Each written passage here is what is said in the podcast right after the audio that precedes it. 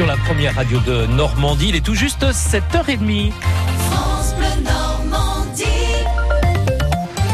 Votre journal avec Nolwenn Lejeune.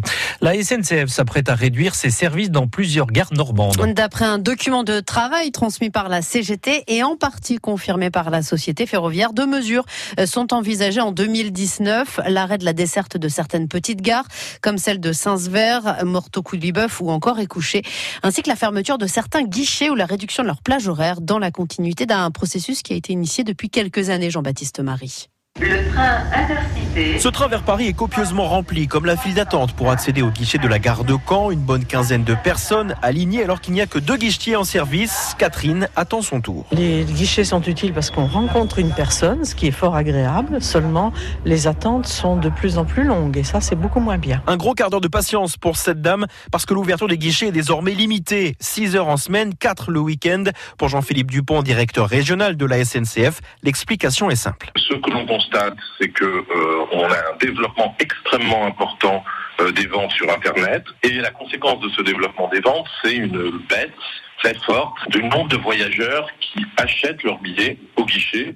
C'est de l'ordre de 15 à 20 chaque année. Donc euh, on s'adapte à cette situation. S'adapter, cela signifie donc réduire les personnels au guichet. La SNCF ne donne pas de chiffres, mais la CGT parle d'effectifs divisés par deux en cinq ans. Aujourd'hui, il n'y a plus qu'une quinzaine de guichetiers à Caen. Dans d'autres gares, la suppression pure et simple des guichets est envisagée. Or, ils sont toujours nécessaires, estime Solange, une cliente occasionnelle des trains normands. C'est utile, notamment quand on vient modifier un billet de train, ou aussi quand on paye euh, avec un autre moyen de paiement qu'une carte bancaire, notamment par exemple en chèque vacances. Pour sauver leur guichet SNCF, certaines collectivités locales réfléchissent à en prendre la charge. À Vire, par exemple, l'Office du tourisme devrait à terme vendre des billets de train. Jean-Baptiste Marie pour France Bleu.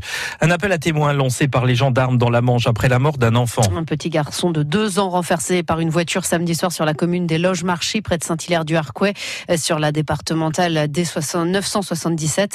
L'accident s'est produit entre 20h30 et 21h10. La gendarmerie recherche activement un véhicule dont un phare avant a été brisé. Toute personne pouvant apporter son témoignage peut appeler au 02 33 69 23 70.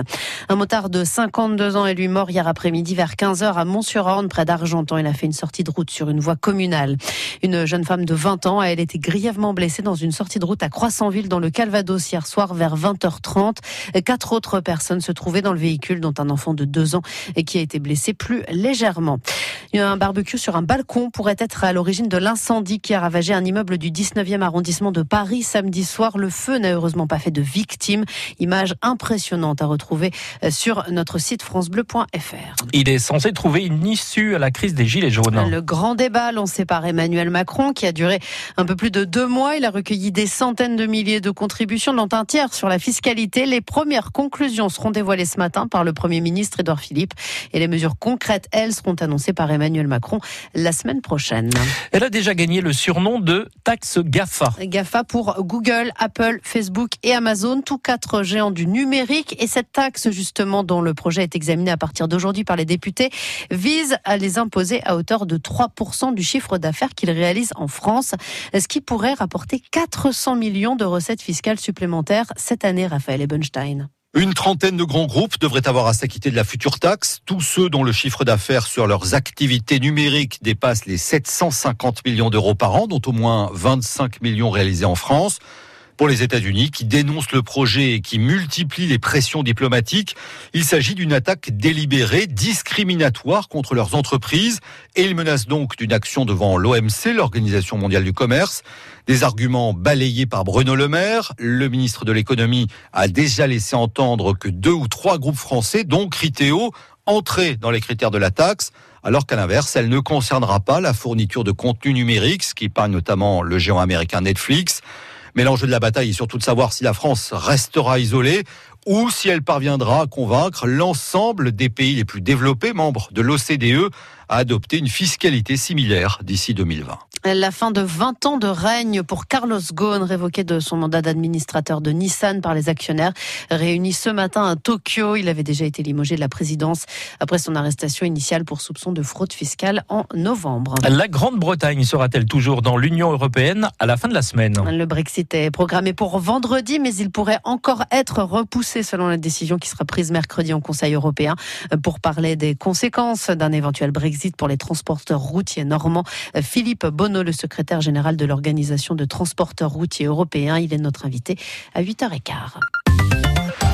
Ce n'est pas courant, Nolwenn, un ancien sélectionneur du 15 de France contre la Fédération française de rugby. C'est aujourd'hui que le tribunal des prud'hommes de Toulouse rend sa décision dans le litige qui oppose Guy à son ancien patron.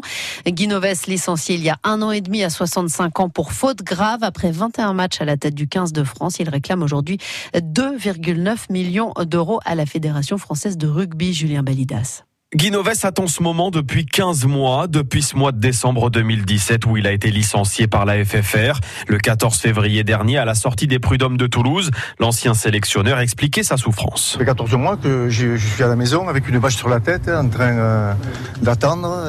C'est une souffrance euh, sportive, professionnelle. Ça fait quand même de nombreuses années que j'étais dans ce milieu. Quand ça vous tombe dessus euh, et surtout dans, sans avoir de raison valable pour, pour vous écarter, je vis très mal. Aujourd'hui, Guinoves va donc savoir si sa plainte déposée contre la FFR est justifiée. Le camp Noves réclame près de 3 millions d'euros, somme qui englobe notamment les salaires restants pour aller jusqu'à la fin du contrat qui courait jusqu'au 31 décembre 2019. Ajouter à cela des droits supplémentaires à la retraite perdue, un préjudice moral ou encore un préjudice de notoriété.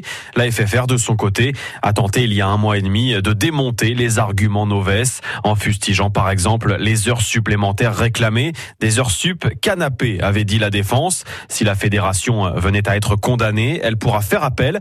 Un feuilleton judiciaire qui peut donc durer bien après ce 8 avril. En football, le PSG a lui raté euh, hier soir l'occasion d'être sacré champion de France devant son public au Parc des Princes, tenu en échec par Strasbourg de partout.